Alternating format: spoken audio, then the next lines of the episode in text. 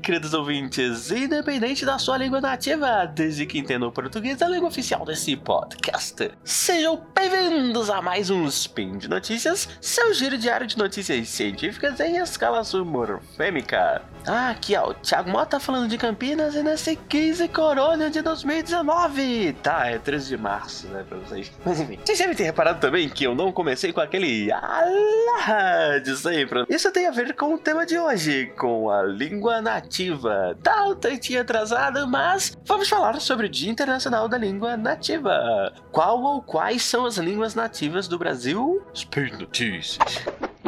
Speed Notícias.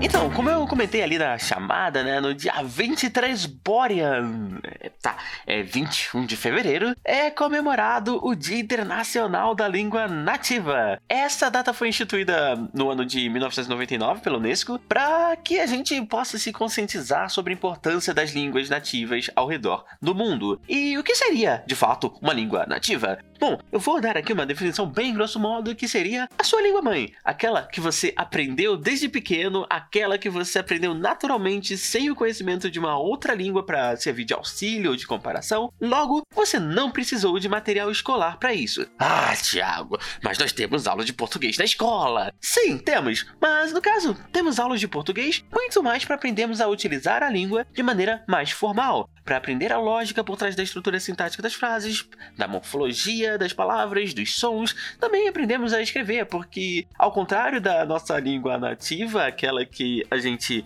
fala, que mesmo sendo oficialmente a mesma, é diferente da que a gente escreve, nós não aprendemos a escrever naturalmente. Eu devo gravar um spin sobre isso em breve, me cobrem. A, a língua escrita tem diferentes formas. Você não escreve uma carta pro seu patrão da mesma forma que você escreve um e-mail pro seu amigo de infância.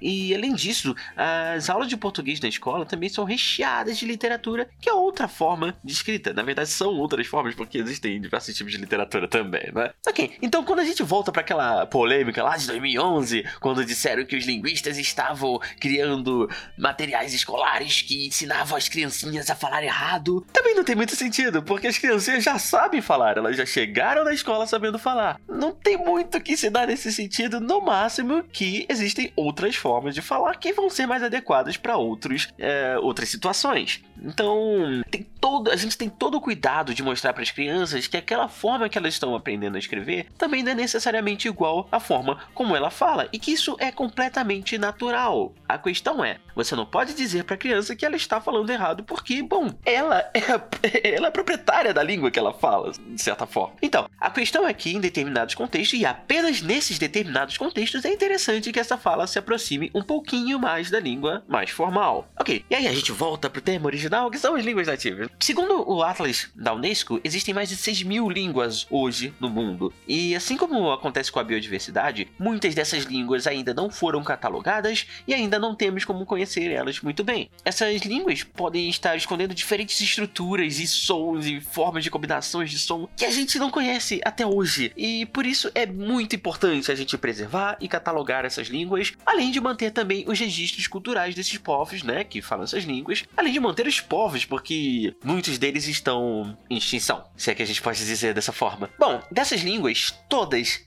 têm sua forma falada ou sinalizada, mas nem todas possuem uma forma escrita, o que pode ser explicado exatamente pelo que a gente acabou de comentar, essa naturalidade com que a criança aprende a falar, mas que na hora de escrever precisa de ensino formal nas escolas. Infelizmente, também não é tão raro assim a gente encontrar pessoas não alfabetizadas, mas daquelas que não falam, no nosso caso aqui no Brasil, português, é, encontramos apenas os surdos. Uh, ou talvez um estrangeiro que ainda não aprendeu a língua, né? Mas aí, no caso dos surdos, que é o caso mais importante aqui, eles vão usar línguas sinalizadas como a Libras, que é a língua nativa dessas pessoas. Então eu vou passar agora 15 minutos falando sobre a língua portuguesa do Brasil, já que essa é a nossa língua nativa aqui no Brasil, né? Então, exatamente, é, como eu comentei, a língua nativa é aquela que você aprendeu quando criança. Então você vai falar de Libras de novo? É, sim, mas também não é só de Libras que a gente pode citar aqui quando a gente tá falando sobre as línguas nativas do Brasil. O que acontece é que a gente olha para um país e diz que a sua língua nativa é a língua oficial, mas na grande maioria dos casos isso não passa de uma meia verdade. Obviamente, não tem como a gente não considerar a língua oficial como uma língua nativa, mas grande parte dos países hoje são multilingües, e isso inclui o Brasil. Bom,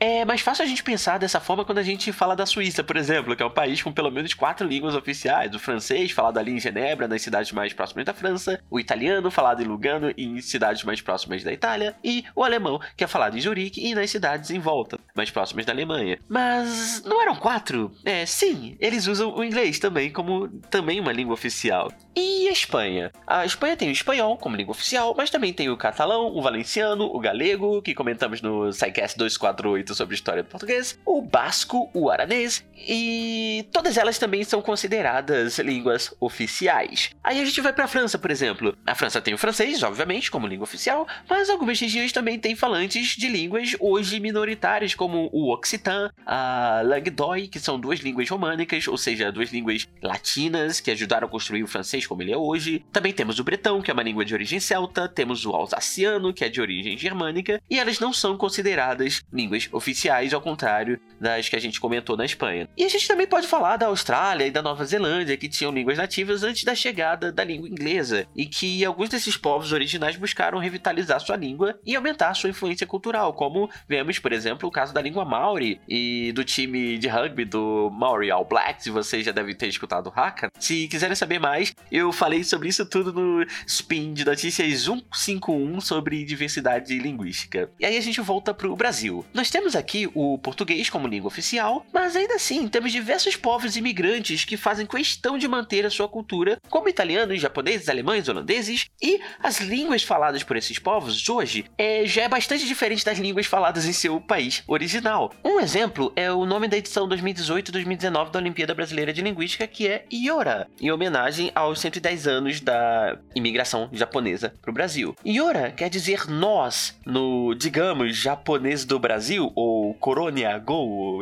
o, japonês da colônia, mas um japonês teria dificuldade de entender o que isso quer dizer. O que acontece é que o pronome pessoal eu do português foi incorporado ao Coronia Go, japonês da colônia, e passou a ser usado como yo. Então eu yo. Mas agora, já que isso virou uma palavra ajaponesada no Brasil, ela também está apta a se juntar à língua e sofrer todas as mudanças possíveis dentro da língua que está sendo utilizada, né? No caso, o Coronia Go japonês da colônia. Então, os falantes do japonês aqui no Brasil começaram a usar o morfema plural ra junto com o yo, né? Então, assim, o eu do português se tornou um pronome do Coronia Go possível, passível a ser transformado em plural via composição morfológica. Então, você tem yo, eu, ra, plural, nós. Mas, além dessas línguas de imigração, nós também temos as línguas originais do território brasileiro, as línguas indígenas. No atual território nacional, é estimado que existiam cerca de 1.300 línguas indígenas antes do contato com os europeus, mas que hoje temos cerca de 150 apenas. Todas elas são minoritárias, correndo sérios riscos de extinção, e para que essas 150 não sejam extintas como as mais de mil que já foram perdidas, é importante o trabalho dos linguistas de campo que convivem com esses povos e documentam a sua língua e cultura e criam gramática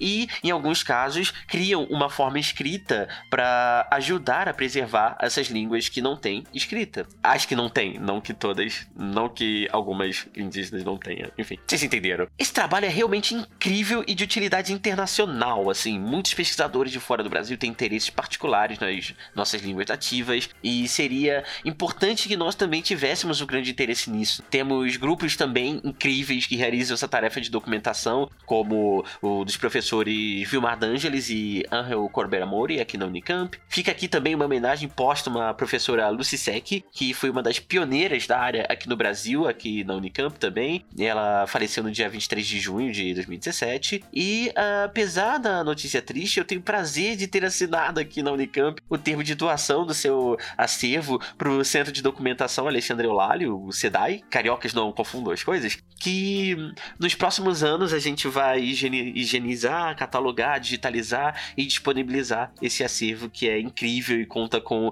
mais de 10 línguas indígenas brasileiras. E na onda das mais notícias, também acho que é importante lembrar aqui do que aconteceu ano passado no Museu Nacional, no Rio de Janeiro, e junto com todo o acervo que se perdeu de biologia, paleontologia, de plantas, etc., também estavam centenas de dissertações e teses, bem como a documentação de dezenas de línguas indígenas brasileiras e de regiões mais próximas do Brasil. E parte desse acervo se salvou graças ao trabalho de digitalização de alguns pesquisadores, mas a digitalização depende de verba, depende de materiais, depende de espaço, depende de equipamentos adequados, e todos sabemos que a ciência brasileira vem sofrendo bastante para conseguir alcançar as condições ideais de trabalho, né? Aí lá no Rio de Janeiro, acho que vale mencionar os trabalhos da professora Bruna Franqueto, da Márcia Damaso, da Marília Facó e do Marcos Maia na UFJ, além da Xanguan no Museu do Índio. Vou deixar aqui no post no site do Portal Deviante alguns links para quem quiser visitar alguns desses grupos de pesquisa em língua indígena na UFJ e na Unicamp.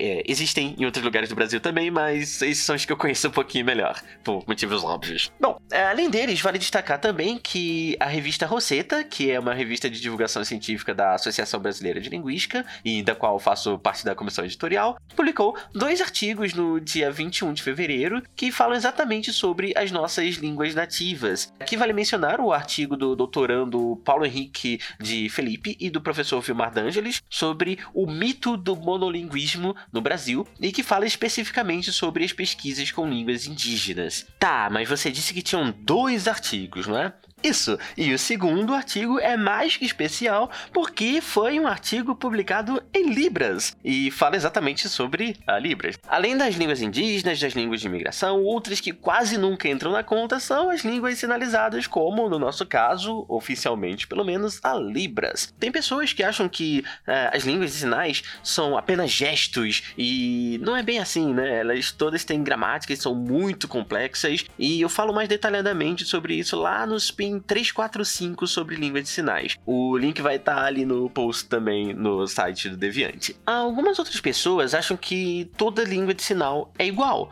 É, eles até percebem que não, isso é uma língua de verdade, mas são todas iguais. E também não é verdade. A Libras, por exemplo, é muito diferente da língua gestual portuguesa e ambas têm suas próprias histórias e evolução que independem do latim, né? Que é a língua de onde veio a língua oral do Brasil e de Portugal, o português. Além disso, na Libras, a língua de sinais oficial do Brasil, assim como acontece com a língua portuguesa oral, também tem muita variação regional, né? Então, o pessoal que fala Libras no Sul vai ser vai ter algumas diferenças em relação ao pessoal que fala Libras no Sudeste, no Centro, no Norte, Nordeste e por aí vai. E mais do que isso, existem outras línguas de sinais que não são reconhecidas como oficiais aqui no Brasil. Por exemplo, nós temos a língua gestual Kapor, falada no, por indígenas Urubu-Kapor no Maranhão, e também temos a língua Sena, falada na comunidade de Várzea Queimada no interior do Piauí. E todas elas são línguas nativas de algumas pessoas,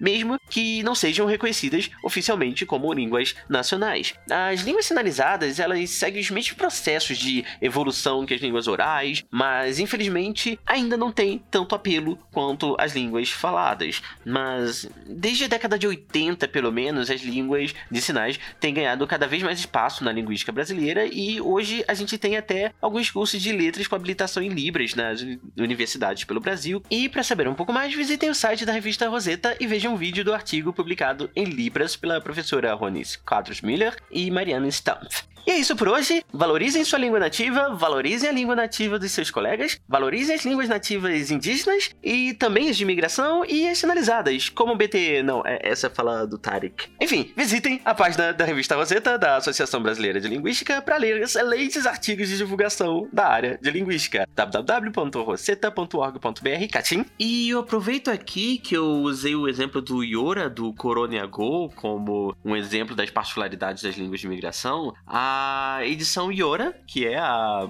edição 2018-2019 da Olimpíada Brasileira de Linguística, ela está na sua terceira fase, que é a fase que seleciona os alunos que vão para a Olimpíada Internacional de Linguística, e essa fase está correndo o risco de não acontecer. Tiveram várias mudanças no cenário nacional nessa virada de ano, e isso afetou muito a Olimpíada Brasileira de Linguística, que agora a organização resolveu organizar um crowdfunding para ver se consegue realizar essa edição. Então, vou deixar o link aqui na descrição também do post e ajudem quem tiver interesse, quem puder. E já agradeço desde já. E, enfim, na página desse post tem os links para informações mais detalhadas sobre os temas abordados nesse episódio. Voltamos em breve com mais novidades linguísticas aqui no Spin de Notícias, mas antes de terminar, é importante lembrar que vocês também nos ajudam imensamente nos seguindo no Twitter e no Facebook e compartilhando nossos posts nas suas redes sociais. E a gente só pode continuar te enchendo de ciência todos os dias por causa da contribuição de vocês no Patreon, no Padrim e no PicPay. Dúvidas, críticas, sugestões, eventuais xingamentos, não hesitem em entrar em contato nos e-mails contato@scicast.com.br ou no meu e-mail thimota com dois t's, arroba unicamp.br.